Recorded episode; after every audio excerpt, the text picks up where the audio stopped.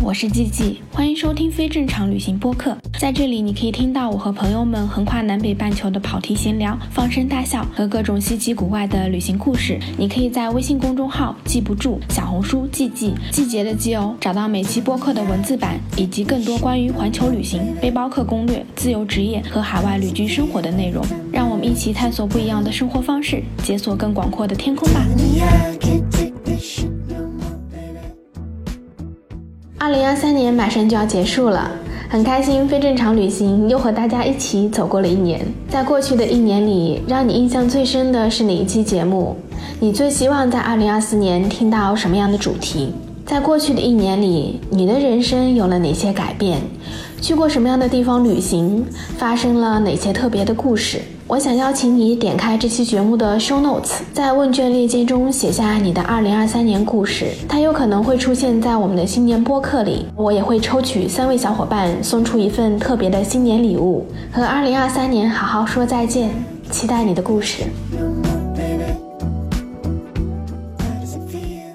大家好，我是季季，欢迎收听非正常旅行电台。这是一档横跨南北半球的旅行播客，带你用声音环游世界。今天这期播客呢，想要来聊一聊神秘的旅行故事。其实我自己对这个话题一直非常感兴趣，就是旅行中一些神秘体验之类的。然后我们 请来了叶叶来跟我们一起聊天，谢谢叶叶来跟大家打个招呼。Hello，大家好，又是我叶叶，一个经常在拉美各地就是来来回回旅居了好几年的一个数字游民。对我之所以找叶叶来，就是因为其实很多这种所谓的神秘体验啊，其实它还是有地域性的。那比如说拉美就很多。因为很多他们其实真正是会涉及到，都会跟一些原始宗教相关，跟一些更贴近自然的地方相关。比如说亚马逊丛林里面就会有很多，比如说蒙古啊、萨满啊，或者说东南亚的一些热带雨林里面也会有很多类似的这种神秘的体验。所以正好就叶叶在南美，然后我们俩就想说，哎，可以聊一聊我们两个所遇到过的一些比较玄乎的事情。我真的觉得，就是你去了这些地方，你是一定会遇到这种的。比如说，我之前一直想要去秘鲁去体验死藤水，但我现在没有那么想了。但我二十几岁的时候，我就很想，就是有那种好奇心。想要去尝试一下，就哎，到底是什么样子的？但我现在就感觉还好。叶叶，你自己在拉美旅行的时候，你有没有就是经历过或者去自己去体验过这样子的这种偏神秘向的？有的，就我其实之前在大理住过一阵子嘛，我觉得大理跟拉美、南美很像的一个一点，其中一点就是这一点啊，全都是玄学搞灵性的。对啊，然后我当时就说，嗯，好的。前几年我去哥伦比亚的时候，我有体验过一次死死藤水，哎呀瓦斯卡。可以先给大家讲一下，就什么是死藤水吗？大家可以记得一个名字，可能这个名字在拉美或者南美会更有辨识度，就是阿亚瓦斯卡。嗯，印第安语里面的一个东西，本质上它其实是一种草本。嗯，一种植物。对，一种植物。这种草本研磨之后。呃，研磨成汁，然后你可以喝下的一个东西，然后这个东西呢会被当地的原住民，特别是亚马逊雨林周边整个周边区域，呃，会用到一些宗教仪式当中。然后呢，大家相信在这一片区域里面，像萨满呀，他会拿来用来做一些类似于疗愈的这一个事情。嗯。我发现很很多在这种祭祀啊，或者这种仪式里面，他们都会有自己的植物。嗯，亚马逊流域的他会普遍用死藤水，然后我之前去西藏。但它不是死藤水的这种，它是有点像藏药的这种，都会有自己的这种类似于圣水一样的东西。对，但其实它都是草本嘛。嗯嗯，对的。但是在我们开始讲故事之前，还是要跟大家讲一讲，就是我们这一期提到的所有的体验，它还是有一定的风险存在的。然后希望大家还是要谨慎，因为确实是这样子的。呃，且不说这个东西是不是有效的，本身在你旅行中，在这种。呃拉美地区也好，或者东南亚，你其实都能体验到类似的这种偏灵性体验、神秘体验，但是。他是不是真实的，或者说让你去体验的这个人，他到底有多少能力能保护你的安全？我觉得这是非常需要甄别的，因为现在就是有很多这种发展出来骗游客的，很多的，对，就骗人的很多。我们先不管这个体验你到底能不能感受到，就是刨开这个真假本身，有很多人在什么。拉美所谓的什么死藤水体验都是骗游客的，他要骗你花很多钱，然后给你一些要么就是完全没有用的，要么就是可能会对你身体造成一些伤害。因为所有的这些仪式，它其实都是需要有专业的人带领你，才可以保护你的安全的。对，就等一下，其实我们也会呃细聊。就我之前在哥伦比亚的时候，就是体验死藤水的这个过程，其实大家也能从中大概感受到。一场就是相对真实的，跟一群本地人和一个本地萨满体验的过程当中，也能够感受到区别吧。就是我我想到另一个事情，就是说，它其实这是一个呃相信体系和信任系统，因为对于亚马逊居民、亚马逊生活的人来说，他们相信植物是有灵魂的，植物是有意识的。然后甚至阿亚瓦斯卡，它还被叫做是灵魂的葡萄酒，就是你喝了这个酒，你就可以通灵，与一些事情对 沟通，然后呢，疾病也能得到医治，然后甚至可以预见未来。但是前提都是它是一个相信的体系，它暂时并没有很严谨的科学。去和以及说实验还是说等等数据来去支撑这个事情，所以大家就就当故事听我们讲就好。对，然后我们直接讲，就是你说你有体验过死藤水吗？你当时是在哥伦比亚的哪里？就是体验到这个？说来也惭愧，因为我找不到我当时一起去的那个沙发客的沙发主了，就是 Couch Surfing，它是一个环球旅居的一个 app，嗯。我是在波哥大认识的他，哥伦比亚首都。然后呢，他把我带去了那一个地方。我现在只能记得，我们坐车往南部。然后呢，哥伦比亚有一个地区是叫 Leticia，它就是亚马逊所在地。它在 Leticia 这个地方的西侧一点点的一个村庄。但我已经尽力了，我实在找不到那个人，我也实在找不到 这个具体的地点了。嗯，哎，但我很好奇，就是你是去到哥伦比亚之前就知道有这个死藤水体验的，还是你去了之后？才知道的，我是去了之后才知道的。他这个沙发主就说：“哎，我要去阿亚瓦斯卡，你要不要一起？”哦，我就查了一下，我说：“嗯，OK 呀，试试就试试呗。”嗯，加上它的确不贵，三十美金还是四十美金包三天两夜的行程，我就觉得还可以。哇，三十美金三天两夜，那很便宜哎，就纯粹去旅行我都愿意去。所以就等于你是跟着你的沙发主去了这个不知道的一个村庄，是吧？对他当时其实还挺感动的，他说其实我们都没有认识几天，也就聊了一下，然后你就敢。我还跑去波哥大，他家在贫民窟那边，我跑去贫民窟那边和他会合，然后我们坐坐大巴车，然后就去了萨满萨满家在的那个小镇那里。嗯，那你还是蛮勇敢的。就对我现在想想也不知道，我觉得这直觉吧，直觉觉得这个人他不会害我。嗯，然后我听他讲的时候，其实这个就是你甄别的一个方式。他讲阿亚瓦斯卡这个事情的时候，他并没有把它讲得很玄乎。他当时跟我说的是，我有一个萨满朋友。他们这个周末刚好要做这个 ayahuasca，，他说的是要去煮死藤水。嗯，你去到那个村庄之后，那个村庄是什么样子的？哇，我到现在都还记得，就是好美，我有时候做梦都能梦到，我真的无法形容。我其实是先去了，去过亚马逊丛林了。然后再去了这个萨满家，没想到这个萨满家简直比亚马逊还亚马逊。首先它很难找，我们我们到了那个小镇，一到那个小镇，然后要上升个一百米到两百米左右的小小徒步轻徒步，他们家都是那种就是不是说像国内有那种石子铺路的，它就是自然的泥土的阶梯。刚好那天又下着雨，所以到了那里几乎第一是没有网络了。然后第二是有点小泥泞的路，但是我们越走，天哪，我越我越觉得像做梦一样，就是有很多那种棕榈树，然后也有很多椰子，然后他的房子就在那个阶梯的最顶端，你走着走着真的是要累死累活，我都已经快放弃了，走了半个多小时，然后突然发现一栋房子就出现了，还有鸡的叫声，然后那个雾，我们是早上去的嘛，所以那个雾。刚好就是还没有完全散去，就一半的房子还在雾里。嗯，所以你们其实是去萨满的家里去体验这个的，对吗？对，他的家本身就是在这个丛林里。开玩笑的说，就是承包了整整一片的小丛林。那那一片只有他们家。哦，对，前面的话是前院，然后有养鸡啊，养一些东西。这个鸡的作用后面会讲的。嗯，好的。那萨满就是你当时第一次就去到这个家里，然后见到萨满。萨满是一个什么样的人？他这个也是我要说的。天哪！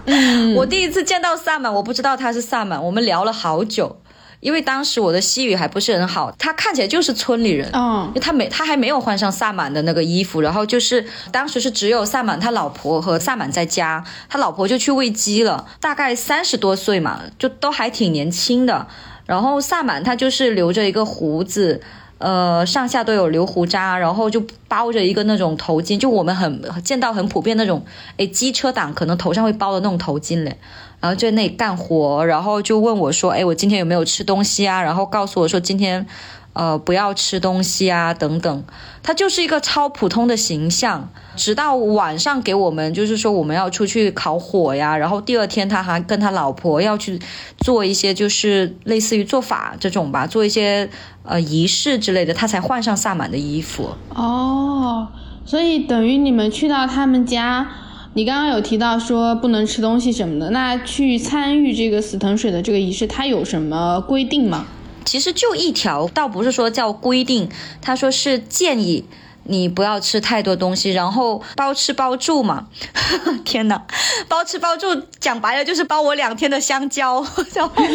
所以就是只吃香蕉是吗？对他只给我吃香蕉，他说你要真饿了你就吃几根香蕉就好，然后水管够，然后住的话他其实也就是只给我。呃，还不是说一个房间，它是一个房间，没有两张床。然后他当时还跟我说：“我跟你讲，这两张床你可能甚至都不会睡，这个房间的门口可能才是你的最终归宿。”但当时一起去参加这个仪式的有多少人呢？啊，白天的时候，呃，祭祀是晚上才开始嘛。白天其实只有我和那个沙发主，我们两个人加萨满和他们夫妻俩就闲聊，然后跟我说一些注意事项。呃，然后在旁边已已经开始煮那个 ayahuasca 了，但是我不知道那是死藤水。到了晚上傍晚，大概六七点的时候，就陆陆续续有人来。我我现在想起来，还一直持续到半夜都有人来。哦，那这些人是从哪里来？就是周围的村落，还是说他们也是从别的城市来参加的？就是只有本地人，所以还挺开心的。然后甚至还有一个本地的医生，嗯，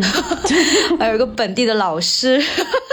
然后呢，最小的话是才上高高三，大概高二还是高三。嗯，那你可以给我们具体讲一下，就是你在这三天中，就是分别经历了什么？先从那个晚上开始。好呀，第一天晚上其实挺简单的。我我那个沙发主朋友，他跟我打过招呼，说他说晚上我们可能要去，还要进行一个小徒步，我都要崩溃了。我跟你说，第一天晚上是大概七八点的时候，吃完了几根一根香蕉还是半根，嗯，走了可能得有十五到二十分钟左右，然后我们才停下来，然后那边已经有放好的一些柴柴火呀，然后点火堆的话，萨满就是唱歌。我们就是围坐在一起，然后萨满就说：“从现在开始的话，我们就是一个轻松之旅。就是他整个过程当中，他做的最大的一个引导性，我现在印象最深的就是你没有必要想太多，以及就算你在思考、在想任何事情，那你就放开的去想，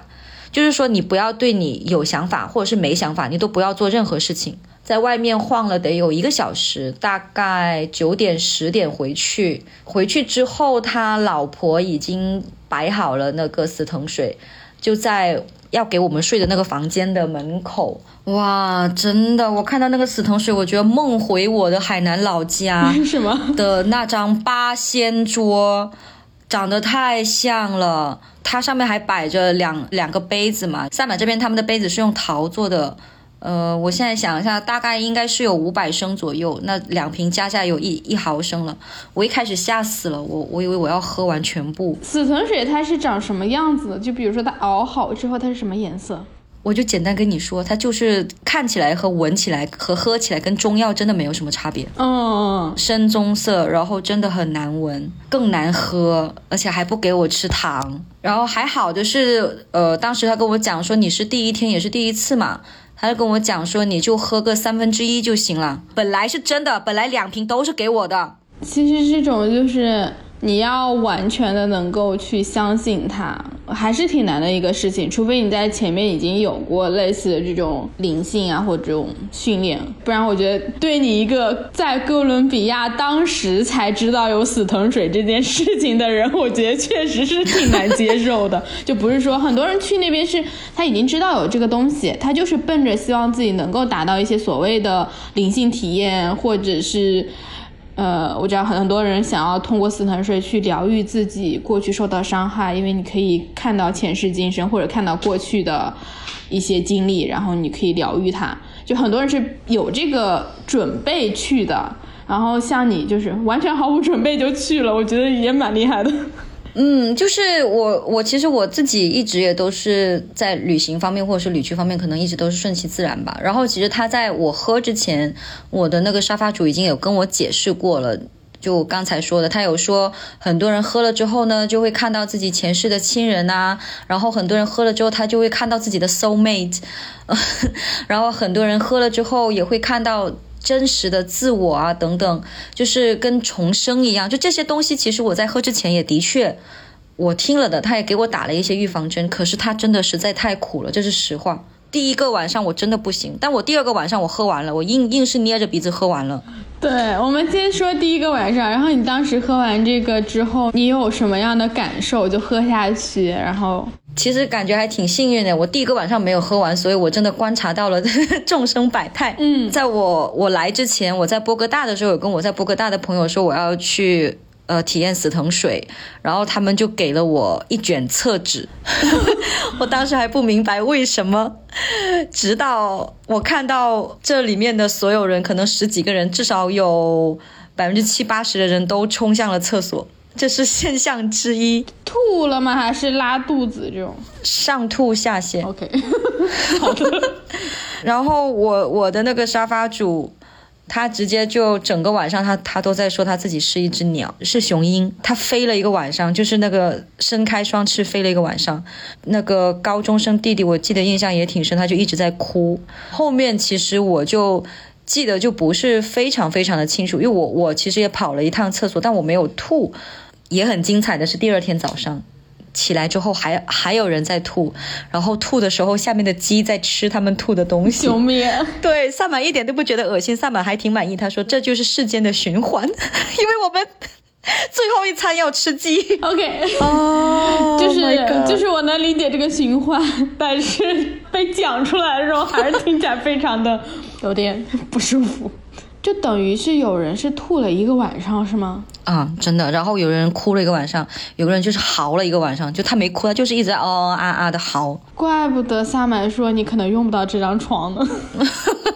真的很忙，那张床那两张床没人睡，嗯，大家就躺地板上了是吗？啊，地板上啊，柴房的椅子上啊，然后还有有鸡棚嘛，有人在鸡棚旁边就是蹲着了，就各种各样的都有。然后我当时就在想，怪不得萨满家要要在这么隐蔽的地方，也怪不得他们要承包整个山林，就是哪个邻居能受得了？笑死。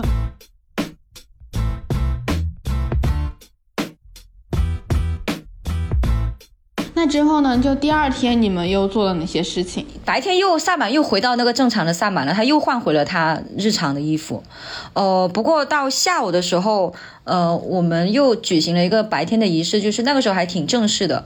我到时候也可以把那张照片找给你看，就是萨满和他老婆他们两个人都换上了那个萨满的衣服，然后呢，萨满在做法，呃，是很正式的一个做法，在在柴房那边。然后他有告诉我说，这一次做法的话，是为了今天晚上就是会喝的更多。然后就说这个是他在当时他爷爷还在世，还生活在亚马逊丛林里，教他的一个仪式。跟我们在国内看到东北那边的萨满做法其实有点像，只不过它不跳动，但他还是会甩那个羽毛，有一个羽毛扇，然后呢，他头顶也是戴着那个传统的印第安帽，然后呢也会点火，就拿拿一把那个草放在手上，就是当时沙发主是跟我说是有一种净化的一种意思吧，就循环净化。第二天晚上的话，我们就是跟第一天类似嘛，我们也还是去徒步啊，然后呃。烧火呀，然后第二天我就是喝完了啊！天呐，好苦啊！哦，所以第二天就他其实等于每天晚上就会给大家发两罐。对，但其实也不是说每个人一定要喝两罐了。然后第二天我自己倒是有一些感受，就是我现在都搞不清那个到底是因为烤火的原因，还是我真的看到了这一些事情。就是我会看到一朵花。但是这朵花上面是着火的，然后这个火花一直在燃烧，一直在燃烧，一直在我的脑子里面。然后我甚至是能够看到它的，我觉得。就是你觉得这个东西它不是你脑海中的想象，而是它有点像是海市蜃楼，或者说眼睛前面的一个投影的那种感觉，是吗？对，我能感受到它当时其实已经。不是脑子里面的东西了，他就是我坐在那里。我第二天我是去柴房去找找萨满的，我就蹲在那里，然后萨满问我怎么样啊等等，他确认我基本上没什么问题之后，也喝完之后，我的脑子是清醒的，我仍然听着那些鬼哭狼嚎，但是我的面前就是出现了那个那朵花。至少它燃烧了快一两个小时，我我就突然也很想哭，然后但第二天很神奇的是我没有上吐下泻。那你有跟萨满聊天吗？就比如说你有你去柴房之后，他有跟你讲什么东西吗？嗯，有聊了一下。我当时西班牙语还不太好，全程就是靠沙发主给我翻译。可是当时沙发主他自己都顾不上自己了。哦，他他还在飞是吗？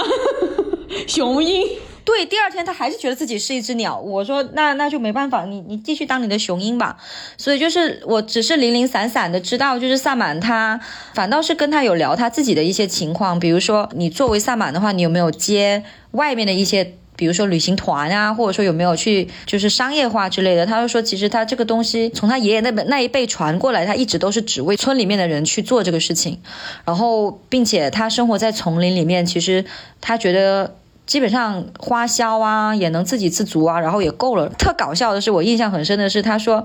我不是一年三百六十五天是萨满，我我也要度假的，所以他一年会出去度假一两个月，就他会把这个事情讲的特别的。呃，可能也是因为他并不是一个旅游团吧，所以他并没有跟我过多的去把它搞得太神秘化。他就是很自然的，他爷爷在做这个事情，他爸爸也在做这个事情，然后他觉得这个事情也是他喜欢的，他觉得的确是能够很多村里人过来这边，然后我给他们煮死藤水，然后我们大家一起去洗涤心灵，或者说就是非常极致的放松。我其实挺能理解你说的这一个状态的，就是我之前在卢库也住了很久，然后在那边我，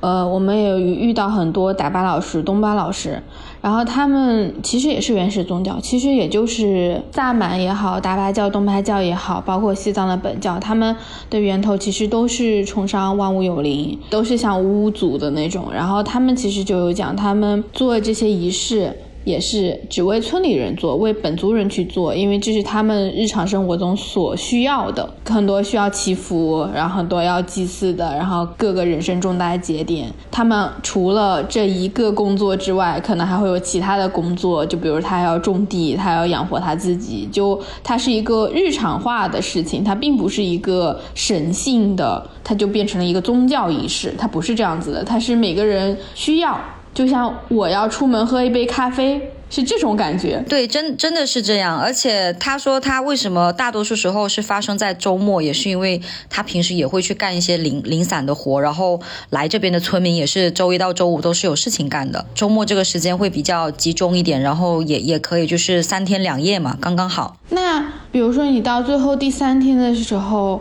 有没有什么不一样的？因为它其实更像是一个过程嘛。就到第三天，你有感受到什么东西吗？说实话哦，我是觉得自己真的有轻松了很多。在前面那几天的时候，我经历了那一段就是极致且强烈的放松感之后，突然就觉得很多事情它就没有那么的重了。然后突然对自己接下来我要在南美旅行，当时是要走南美线，呃，以前还是有一丢丢惧怕感的，但是经历了这一次事情之后，我就觉得哦，起码在整个南美，大家他对于丛林，他对于自然的这种崇拜。他是真的是很日常化，并且是内心发出的，就我我的内心会多一层安全感吧。但说实话，我的确并没有觉得我重生了，我没有太强烈的，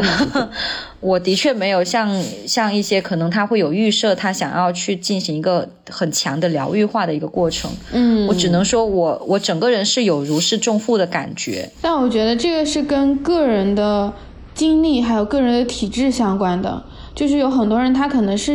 比较敏感的，他确实是能够觉察或者感受到更多的东西，不管这个东西是什么，因为我们现在没有办法去讲它到底是啥。但有人就是他可能身体的接受能力和感受力会要强一点，他就会感受到很多。然后也有可能跟你内心的那个世界，我我觉得我是属于中间的，我可以信，我也可以不信，但我确实是。有体验过挺多这种乱七八糟的东西，就断食啊什么的，其实是跟你内心的那个世界，跟你脑海中的想要的东西，我觉得是有很相关的。对，就你真正内心能够投射出来什么东西，你才能够感受到什么东西。还有，就你的开放度，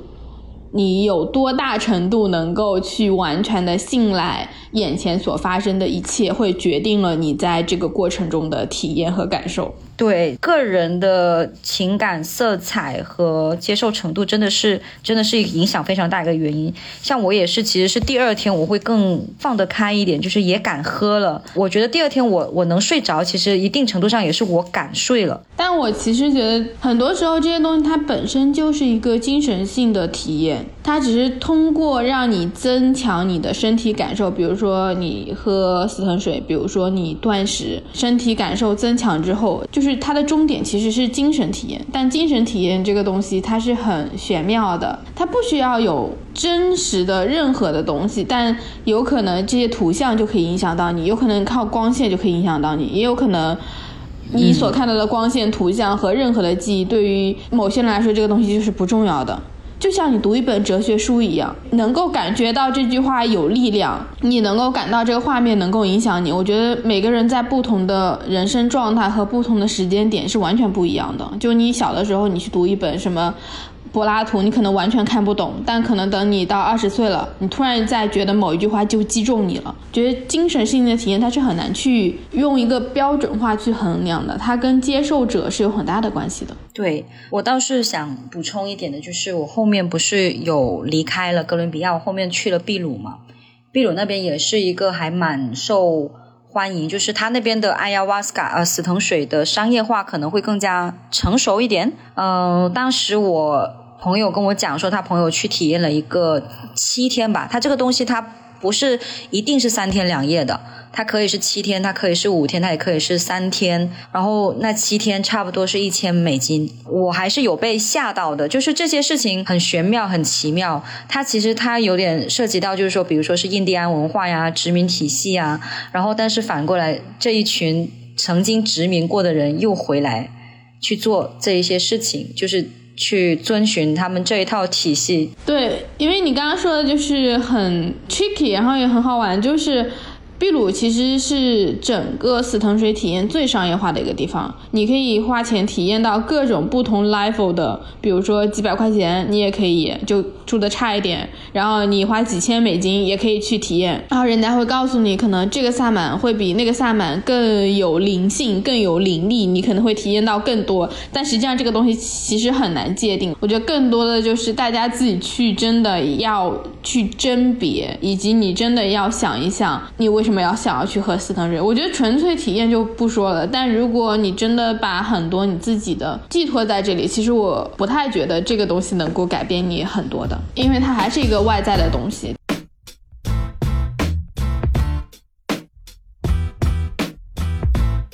除了这个哥伦比亚，除了秘鲁之外，其实整个拉美地区都是有很多这一类的体验的。然后你自己在拉美旅行这么久，你有没有去别的地方体验过类似的这种灵性体验？其实还有一个，其实就是我后来我去墨西哥的时候，呃，也是跟我当地的朋友去的。然后那个地方是叫呃 Leo de g a d o r c e 翻译过来的话就是第十四个城市。然后呢，它是那个东西叫呃，Bayo de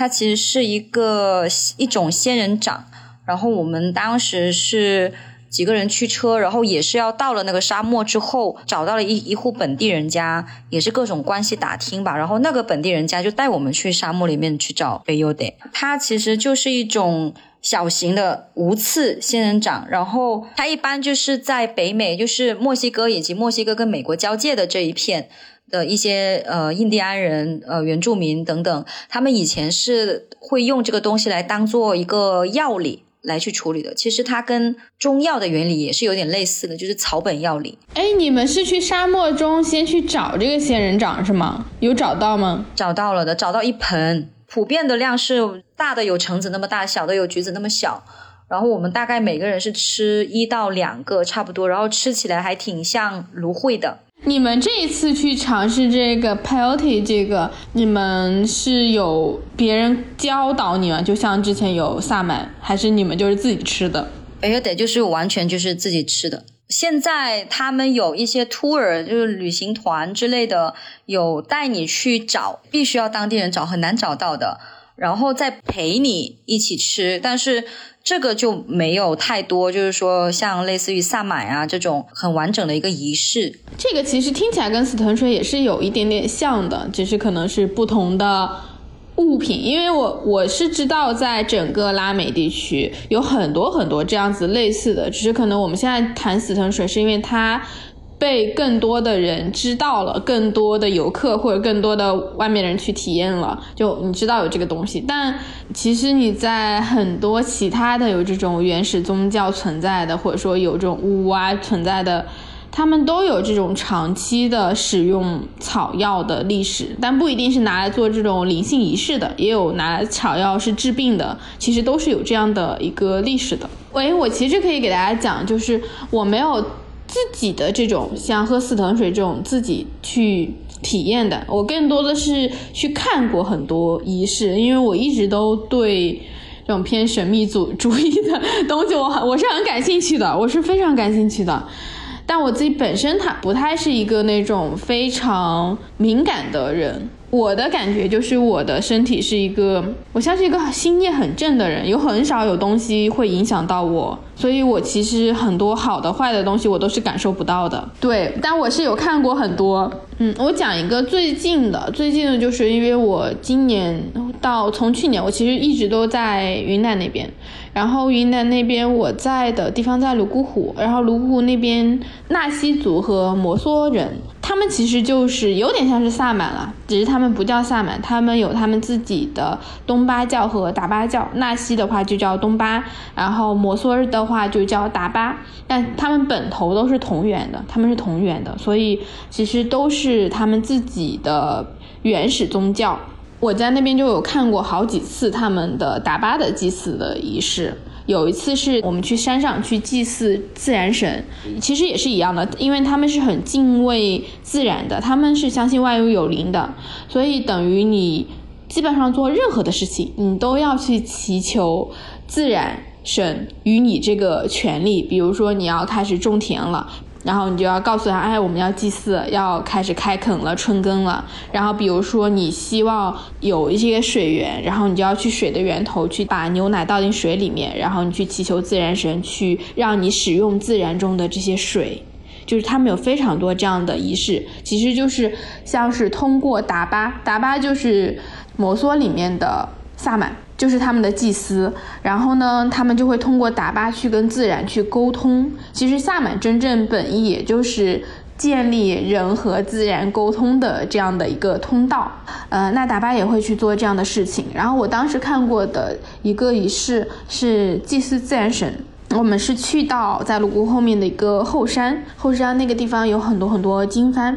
有一片小的空地。然后也是会穿上他们自己的一个服装。但是他要看仪式的大小，如果是那种很大很大仪式，可能就会请好几个大巴、好几个东巴，然后穿上他们的那种很盛大的，一般都是红色的袍子，然后会带那种羽毛的装饰。等等，然后如果是小型的仪式，比如说就是很家人的，因为他们有一些是大的，比如说对他们来说婚礼啊、葬礼啊这种就很大。然后如果是一些简单的祈福，你自己在家其实有一个打巴过来也可以做的那种，他就不一定会做的这么盛大。那我们去看这个祭自然神的，就是比较小的一个。所以其实就是你们他在做这个事情的时候，其实你是可以去围观，你可以在旁边的。对，是可以的，都不说是围观，就是你其实都可以参与到这个仪式过程中。对他们来说，它不是一个神秘的体验，而是他就是敬畏自然，他去告诉自然说，希望祈求风调雨顺，类似于是这样子的，或者说祈求自然神能够保佑整个家庭。所以其实你是自己可以去参与的。对，大部分在打八的仪式里面，他们做的都是几种，一种是除秽，就是希望除掉你身上不干净的东西；再有一种就是祈福，就祈求自然保佑，祈求家里可以和睦等等。就是基本上这两类的是最多的，除了一些葬礼这种有特定的嘛，葬礼是特定的另外一个，但我还没有去看过葬礼。如果我之后去看葬礼了，我再来跟大家分享吧。葬礼应该是他们最盛大的一个仪式之一。看自然神这个，就是我们先到这片空地，我们其实也是走路上山，到这个山上的空地之后，好，大家就坐下来，坐下来之后呢，那个丹巴老师就会念经。他们其实有很多很多经文，但是因为我当时有在帮他们去做这个经文的一个传承项目，所以我会去问说这东西有什么经文。然后丹巴老师有跟我们讲过，说他这个是有大概两到三部经文，或者三到四部，就是他们有很多经文，你是可以组合的。是要怎么去组合呢？是要根据当时的时间、季节，以及你去做仪式的这个地方、参与到仪式的这些人，然后他就会去算算出来哦，今天应该从这些经文里面挑哪几部组合在一起。那我比较好奇，就是他的经文是说，他必须要把这些内容都给去念完，然后他一般会持续多长时间这样子？是他一个人在那里念吗？还是说他会带大家一起去唱诵之类的？他要看这个仪式的大小，但一般他们不会带参与仪式的人去唱诵。但如果大型的仪式，可能会有好几个达巴一起来唱诵。然后也会有那种萨满鼓啊、达巴的鼓这些，就会有乐器出来。但小仪式可能一个达巴就够了。那他只要去念，他根据当时组合的经文，就是他们的经文其实有一些基础的，就有点像是 OK，我们如果是要结婚，那结婚会有一些必须要念的经文。然后在这个必须要念的经文之上，他会根据比如说新人的，然后当时的这个家庭的所在地方。就有点类似于你要去算你的黄道吉日的那种，你把这些所有的，呃，生成因素组合在一起，然后还会有一些加在基础经文上的一些针对于参与的这些人的一些经文要去念，它长短是完全不一样的。有一些经文可能会很长，比如说葬礼的时候，我知道他们整个仪式可能要做两到三天，然后每天可能有很长一段时间都在念经。但如果像我们去看，我自己去体验过的，就祭祀自然神的这个，那我有问过，呃，老师他就跟我讲说，呃，他其实有把这个经文变短一点，因为如果全都要念完，可能要两三个小时，大部分人是没有办法在阳光下坐这么久的。就是虽然是在山里，但是你就是要在那里一直坐着听完，很多人是做不到的，所以他就会把这个东西压缩到大概三四十分钟，就挑里面。最精华的部分出来，然后最重要的部分出来念三四十分钟，然后就可以把所有的东西念完。然后我们当时祭祀自然神的这个呢，这个经文主要就是在讲它的开头是在讲今天是几月几号什么什么什么什么时候，然后在哪个地方有这么一群人，然后要来祭祀自然神，就这个是一个类似于固定开头，然后中间就是他们的经文，就他会念所有自然神的名字。山神、水神，然后什么树神，反正就是各种各样的自然神的名字。然后他还会念所有这个云南在泸沽湖这个地区所有的山，比如说玉龙雪山，比如说贡嘎雪山，就是但是它这个不是我们现在所所说的地理位置，而是在他们的这个教义的版图里面的地理位置。因为贡嘎就已经不在云南了，只是他们是根据他们的宗教里面的这个位置去算的，这些都是他们的神山。简短版都有念二三十分钟，然后最后他会去念说，希望自然神可以保佑这些人能够家庭和睦，朋友之间能够。呃，关系很好，能够有很多财富，能够有爱情美满，就是最后那一段，就是有点像是祈福词，他会把所有人们想要美好的一些祝愿都念出来，但是他请求的是天地日月。比如说，我请求月亮和太阳的力量，让所有的人都能够家庭幸福，就是类似于是这样的祝词，让这些祝愿都加在今天来到这个地方的这些人身上。所以自然神其实是这样子的一个经文，就是一开始达巴会先念这个经文，之后呢，他就会。找这种松针，一般是松柏，然后还有新鲜的树叶，然后就会点，把它点起来，就会有很多烟嘛，因为它是比较新鲜的。然后这个东西是拿来祈福的，他会拿这个树枝在你周围就是绕一下，去除所有人身上的这种不干净的东西啊等等，就是先做一个小小的除秽，然后除秽完之后再去念我刚刚前面讲到的所有的山神、自然神的就正式的经文的内容，然后念到。接近后面快要结束的部分呢，他又会让所有人就站起来，然后给每个人撒那个青稞，他就每个人可以从这个袋子里面抓一把青稞，然后就撒到山上，就类似于你把你自己的心愿，把你自己的祈福撒出去，告诉自然，大自然就哦，你的心愿是什么？差不多青稞撒完这个仪式就接近于结束了，打巴就会让大家往山下走。就是直接就下山了，但是边下山的时候，达巴还是边在念经的，就不是说我们在山上把这个仪式做完，而是在你下山的过程中，达巴会站在，呃人群的最后面，所有人往前走，然后他就开始念，再去边念边让大家下去，边念边让大家下去，然后下到这个山快下完的时候，他这个经文才念完，就等于这个仪式才真正的结束，就其实还是很有意义的。它不太像神秘体验，它更像是一个让你能够去敬畏自然的一个仪式。因为当你理解这些经文里面真正在念的是什么，在祈求的是什么的时候，你是能够感受到他们自己对自然这种敬畏心是有多强的。就是在所有的大巴教里面，几乎每一部经文都是跟自然相关的。有非常多我们现在应该去遵循的自然的道理，所以你哭了吗？会有那种很强烈的那种感觉吗？其实这个没有，这个跟我们跟这些死藤水，我觉得是不一样的。就是达巴的这个其实不一样，它没有需要你哭或者需要你怎么样，它更多是大家聚在一起做了一个仪式。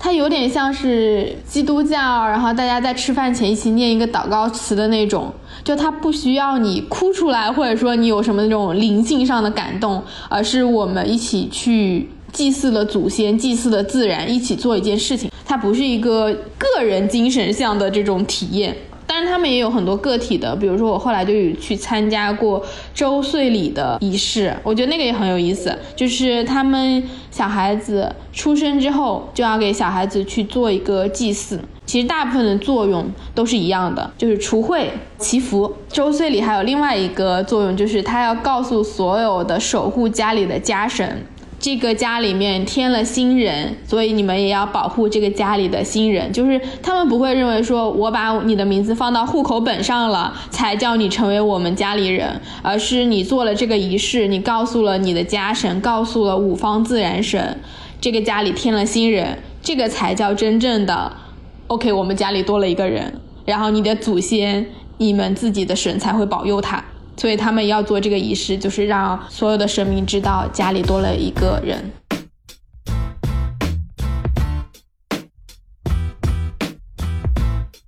然后我最后可以给大家讲一个，就是挺神奇的一个体验吧。就我有看过一个比较完整的萨满祭天的仪式。哦，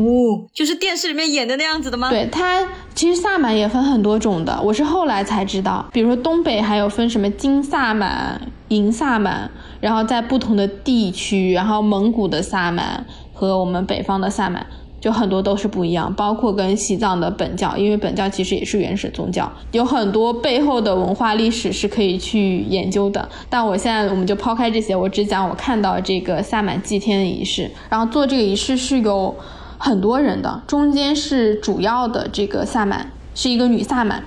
然后她是带着，就是像印第安一样的，或萨满的那个头饰，就是有很长很长羽毛，然后一圈起来，然后上面就有很多羽毛，然后身上就穿了这一个大的袍子，然后脸上是画满了这种图腾的，就有点像是藤蔓之类的这样子的一个花纹。这个萨满就拿着一个萨满鼓，萨满鼓其实就是比我们正常的那种锣鼓。稍微小一点的一面手鼓，然后它会有一个专门敲萨满鼓的这个鼓槌，这鼓槌是比较特别的，因为我们正常鼓槌不是一根鼓棒嘛，大家可以想象敲架子鼓的这种，但它这个是一根细细的弯曲的，然后前面有个小小的圆头，就是敲鼓点的那个。这整个仪式是有很多这个萨满的。有点像是信众，或者是说他的徒弟，我不太确定，大概有三十个人吧。开始之前呢，这一群人就会把整个正方点产地围起来，围成一圈，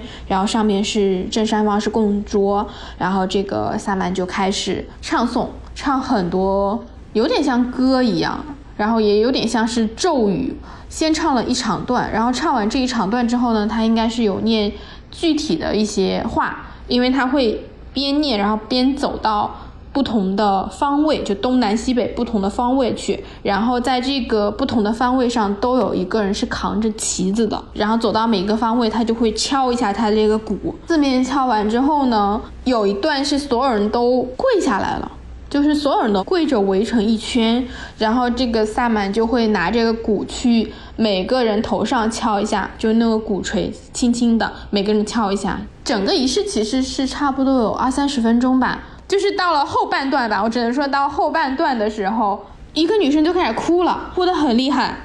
然后她的这个哭就开始让边上的。其他人被带动的那种感觉，开始有一些人就开始哽咽了。你能够感受到这个萨满敲的每一下的这个鼓声和他念的咒语，就像是这些咒语是打在这些人心上的那种感觉，就是你每敲一下都能够震撼到他们。然后慢慢的就开始变得哭的人越来越多，越来越多，就变成了整个场地。所有人都在哭，最开始哭的那个女生就已经是哭到不能自已的那种。当时那个场景是有震撼到我的，就是因为这些人，我前面我们都有多少接触过，他们都做着非常正常的工作，就是什么公务员啊、老师啊等等类似的感觉，就是你在大街上会遇到人，然后所有人都在这里大哭。就这个过程，就感觉说它其实是有点像一种打破了像祭祀啊、宗教。和日常生活中的一些界限吧，就是你观察到的这一些祭祀，还有就是我这边感受到的一些东西，它其实到最后，他说白了，它都是他们生活中很平常，但是也不可缺的一部分。对我自己到最后体验了下来，我就会发现，不管是死藤水也好，不管是萨满的仪式也好，还是达巴的仪式也好，它最后给你带来的就是，就是它会通过环境。通过声音，通过这些经文也好，咒语也好，通过水，比如死藤水，通过一些东西唤起你身体里面的这种真正的身体感受。因为我觉得很多人是没有身体感受的，就是你的身体会变得很笨，在这个信息很繁杂的社会里，你不那么敏感，你的身体只是灵活，就可能你会操作很多手机。你会开车，你会做很多事情，但你的身体其实变笨了，是失去了这种感知力的。我的很浅层的理解就是，它导向了，它唤起你身体作为这个身体本身的一种感受力。你会感受到哭，你会感受到笑，你会感受到悲伤，你会感感受到发自内心的愉悦等等。它唤起的是这种感受力，然后这种东西，它就是能够带给你。完全不一样的精神体验的，我觉得在某种程度上，其实这样的体验其实对人是很重要的。人终归是有感情的生物，人终归到最后，你还是会去追求意义感，会去问我从哪里来，我到哪里去。你只要想要去提问这些东西，你的人生就一定会回到这种精神探索，回到这种哲学的，不管是哲学也好，心理学也好，还是这种玄学也好，你一定会走向这条路的。我这几年很大的一个感受是，我活得越来越像一个人了。对，对我越来越回到这种做人的一个应有的一个状态。像你说的，就是身体方面的觉醒，还有就是我意识的一些。一些敏感度啊，甚至包括就从很简单的好好吃饭。当我在拉美的时候，或者说当我之前去体验这些死藤水或什么的时候，其实我我很强烈的一个感觉也是说，我我们当时在去做这些体验的时候，完全是关注在我们自己本身的，就是我们的人生要怎么样，我们遇有没有遇到 soul mate 无所谓，但是我自己到底想要什么，我自己的一个状态到底应该是怎么样的？嗯嗯嗯。是的，你可能会有一个跟你自己连接的一个过程吧，就可能更接近你的对真我、本我、高我，不管大家用什么样的说法，其实都是一样的。就是如果你研究过一些这种灵性的，你就会知道我在说什么。但实际上，归根结底，这些我们讲的一些神秘故事也好。你所有会去体验的冥想也好，瑜伽也好，颂钵也好，所有的灵性的体验，它归根结底，真正导向的就是你的自我探索，你的心灵探索，你自己，对你自己，到最后还是会回到自己自己里面去的，就对自我身份的一些认知啊，然后对自我性格一些认知，这个课题其实哇太大了。嗯，我觉得我们这期播客已经聊了很多了，就是有意思的内容，然后我也很想要听一听我们的听众有没有这种灵性故事、神秘体验的。然后可以在底下给我们留言，对，谢谢叶叶来跟我们聊天，那这就是我们这周的播客，咱们下周六的时候继续闲聊全世界，拜拜，拜拜。